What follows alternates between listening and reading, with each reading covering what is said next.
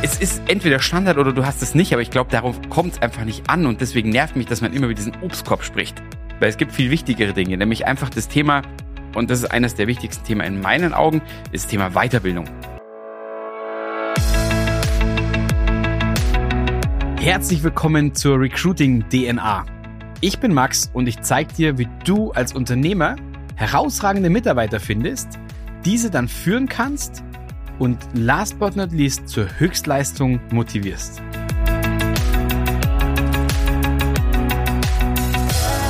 Herzlich willkommen zu einer neuen Folge und zwar heute geht es um das Thema des Obstkorbs oder besser gesagt das Brain Food.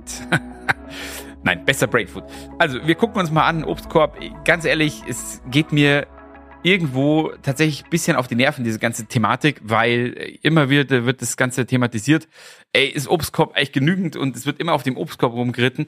Und am Ende des Tages muss ich ehrlich mal aus meiner Sicht raus sagen, da ich sage, hey, ganz ehrlich, es ist immer noch nicht so Standard, dass jeder einen Obstkorb hat in der Company. Also daher denke ich mir, sollte man da auch nochmal reingehen und äh, deswegen habe ich mir das zum Thema gemacht, dass ich sage, ey, Obstkorb irgendwie nervt und das nehme ich deswegen den Titel einfach nochmal auf hier. So, warum nehme ich es auf, weil es im Endeffekt natürlich, es ist entweder Standard oder du hast es nicht, aber ich glaube, darauf kommt es einfach nicht an und deswegen nervt mich, dass man immer über diesen Obstkorb spricht. Weil es gibt viel wichtigere Dinge, nämlich einfach das Thema, und das ist eines der wichtigsten Themen in meinen Augen, ist das Thema Weiterbildung.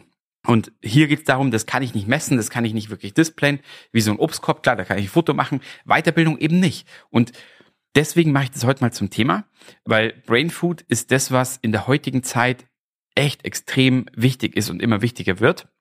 Und in mindestens jedem zweiten Vorstellungsgespräch, was ich begleite oder was ich auch intern hier führe, kommt es vor, dass die Leute fragen, wie ist es denn mit Fortbildungen?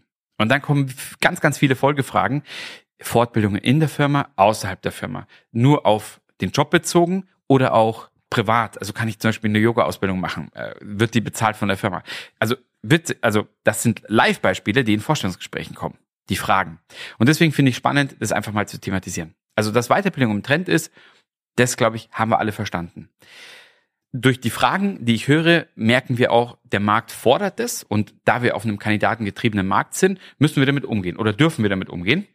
Und einfach mal für uns die Hausaufgaben machen. Wie wollen wir damit umgehen? Wie sehen wir das aus Firmensicht und dergleichen? Warum? Woher kommt dieser Trend? Es ist so, dass wir heutzutage ja Wissen ist überall. Und Wissen ist gleichzeitig auch ein Stück weit Macht. Und jeder hat Lust, seine Position natürlich in einem Unternehmen zu stärken und seinen Marktwert natürlich auch ein Stück weit aufzuwerten. Und dabei sehe ich es heute ganz oft, dass ganz viele Kandidaten von TÜV Zertifizierungen gemacht haben, Weiterbildungen, zwei Tage am Wochenende und dergleichen. Und die meisten machen das heutzutage aber selber noch. Ja, und die wenigsten bekommen sowas von der Firma bezahlt. Und wenn Sie dann die Möglichkeit haben oder wenn Sie dann sehen, und jetzt komme ich genau auf den wichtigen Punkt, dass in Stellenanzeigen schon drin steht, dass es in dieser Firma Weiterbildungen gibt, und zwar aufs Haus sozusagen, also auf die Company, dann ist die Chance, dass sie sich bewerben, sehr, sehr hoch. Ja, das heißt also, wenn jemand Affinität hat dazu, sich fortzubilden, was in meinen Augen ja super cool ist, weil das bringt den absolut direkten Mehrwert auch für, die, für das Unternehmen, wenn ich das richtig einsetze, dann springt mir so jemand, also im Endeffekt jeder zweite im Markt da draußen, auch an auf meine Stellenanzeige. Weil der sagt, okay, cool, das, was ich jetzt privat zahle, wird vielleicht übernommen, umso besser. Ja. Und ich sag's auch gleich dazu, das hat Vor- und Nachteile zugleich. Der Nachteil ist immer, wenn ich selber was zahle oder wenn ich selber für eine Fortbildung Geld ausgib, ist die Ernsthaftigkeit bei so einer Fortbildung meistens höher. Wenn ich das als Firma zahle, ist die Ernsthaftigkeit dabei meistens so, dass ich sage, ja, wenn das wirklich für sich selber ist, nimmt man das sehr ernst und macht man das wahrscheinlich auch, aber es wird trotzdem bezahlt. Ob ich das dann umsetze oder nicht, äh, die Quoten weiß ich nicht. Wäre mal interessant, die rauszufinden, aber ich würde mal sagen, unter 50 Prozent. Und gemäß einer aktuellen Studie ist es auch so, dass wir nur bei 31 Prozent sind auf Arbeitgeberseite, die wirklich in Weiterbildung investieren. Also ich rede hier auch nicht von Onboarding, dass man jemand, der quer einsteigt, vielleicht den Job beibringt.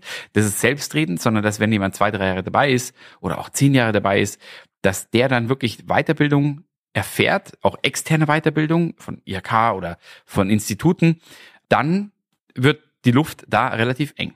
Und das sind eben aktuell 31 Prozent der Arbeitgeber. Und da ist Gap oder Luft nach oben.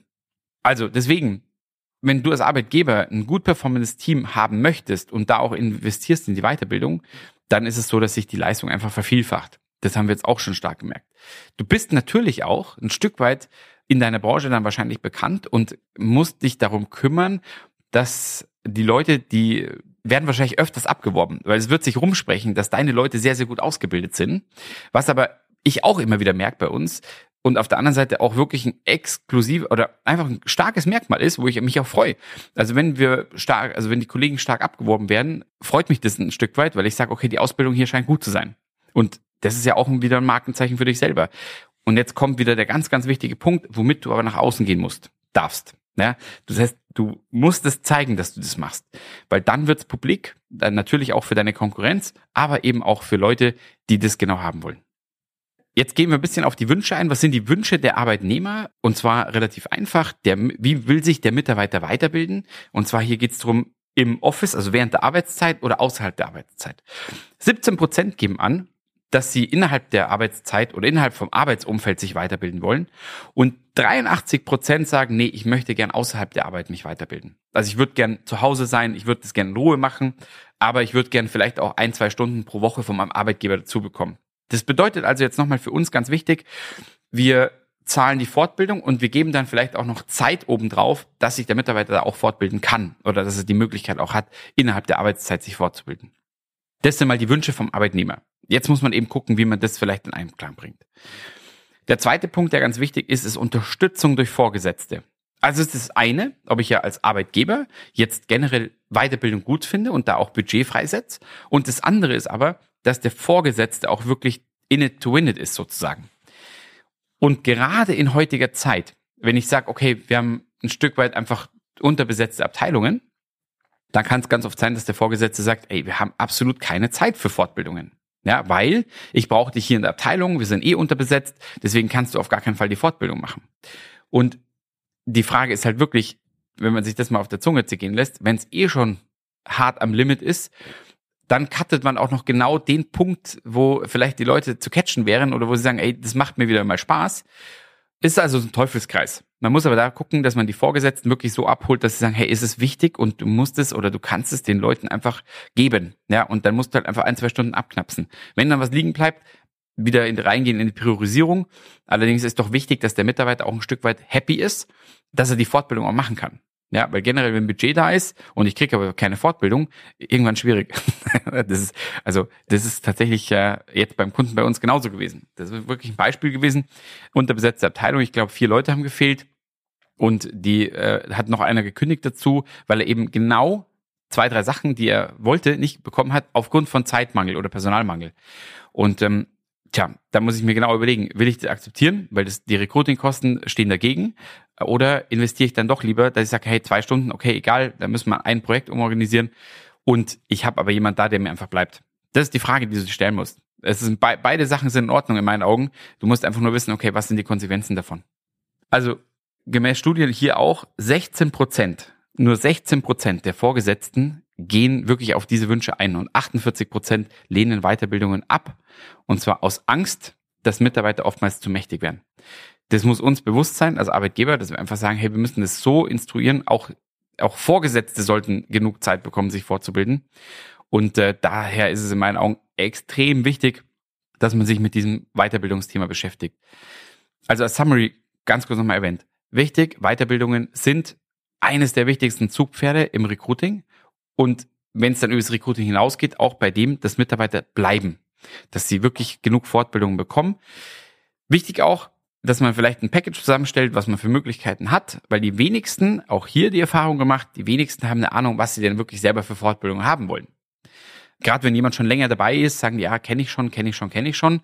Hier ist dann die Frage, die ich immer wieder ganz gern stelle, wie viel davon, was du kennst, hast du denn selber schon umgesetzt? Und dann kommen meistens so, ja, keine Ahnung, 10, 20 Prozent. Okay, dann mach's einfach nochmal. Ja, und dann setzt nochmal 10, 20 Prozent um.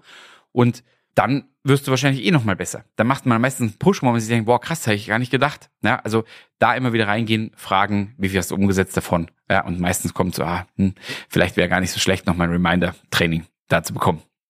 So, und dann einfach nochmal dieser letzte Punkt, den ich gerade am Schluss aber hatte, einfach, dass man die Vorgesetzten so weit abholt, dass sie auch ihrem Team ermöglichen, Fortbildungen machen zu können. Ja, also daher, glaube ich, ist es ganz, ganz wichtig, da reinzugehen. Also von dem her, Obstkorb Nein, in dem Fall ganz klar besser Brain Food. Und in diesem Fall wünsche ich dir jetzt wie immer einen Happy Day. Dein Max.